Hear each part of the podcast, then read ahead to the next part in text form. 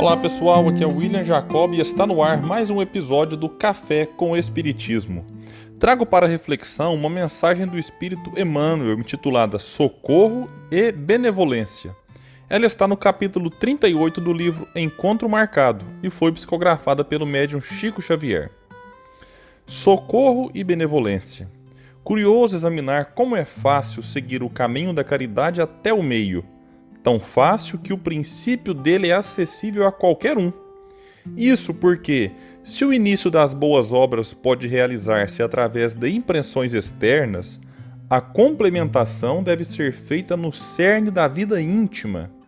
Mobilizaremos recursos materiais, diminuindo o infortúnio de companheiros que a penúria vergasta.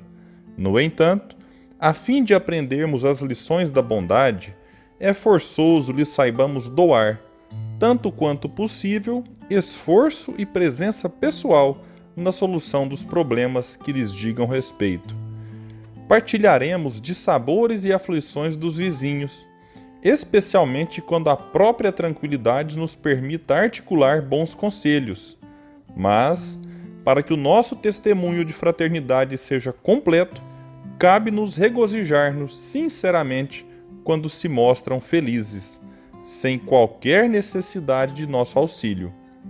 Estimaremos a prestação de gentileza às pessoas que se nos façam atraentes pela humildade que evidenciem.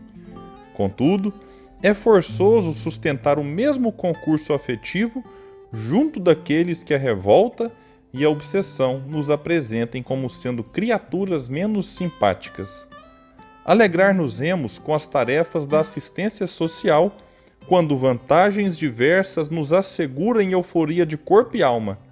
Entretanto, para demonstrarmos compreensão de solidariedade real, é preciso saber olvidar enxaqueca e desgosto, a fim de sorrir, encorajando os irmãos em lides expiatórias.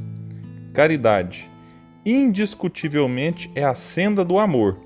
Contudo, para alcançar a vitória espiritual a que ela nos guia, é necessário trilhá-la dos júbilos do começo às dificuldades do fim.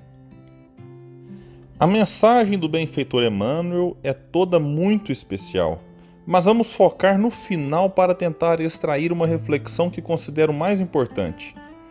A vitória espiritual se dá através da caridade, ou, em outras palavras, Fora da caridade não há salvação, como aprendemos com Kardec. E ao praticá-la, vamos encontrar muitos desafios, internos e externos. Nestes momentos é preciso avaliar quais deles são, de fato, insuperáveis. Porque alguns podem ser, por exemplo, se o carro estraga no deslocamento para o centro. E quais são aqueles que, com algum esforço extra, podem ser superados, se a gente se dispõe a fazer algo em benefício do outro e ignora que obstáculos podem surgir, seremos surpreendidos quando eles aparecerem e o desânimo poderá se abater sobre nós. Mas se temos a consciência de que estar no mundo de provas e expiações como a Terra é ter que lidar com elas mesmo quando estamos fazendo bem, aí teremos uma força a mais para seguir em frente e fazer aquilo que gostaríamos que os outros fizessem por nós.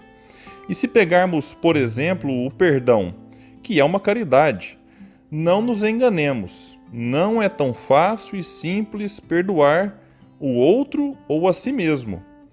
Para alguns, a depender da ofensa recebida, perdoar vai exigir um esforço muito grande, talvez anos de terapia e de movimento em direção ao outro ou em direção a si mesmo. Quando a gente está quase tirando a mágoa do coração, é natural que vários pensamentos surjam para dificultar esse processo, do tipo: você sabia que não devia fazer aquilo, você não presta para nada, ou ele sabia que era errado, então não se deve perdoá-lo. E por aí vai. A nossa mente é muito criativa para criar barreiras. Mas quando conseguimos avançar e as atravessamos, ficamos mais maduros. E aí no futuro teremos menos dificuldades em fazer o mesmo movimento, se for necessário, claro que numa circunstância diferente. Enfim, o que precisamos ter com clareza é que vale a pena seguir em frente e buscar aquilo que é o certo e o melhor. Voltar atrás, mudar de rota, aceitar que somos falíveis e imperfeitos faz parte e pode nos ajudar nessa caminhada, que é difícil, mas repito, que valerá muito a pena. Que Jesus possa nos inspirar sempre. Muita paz e até o próximo Café com o Espiritismo.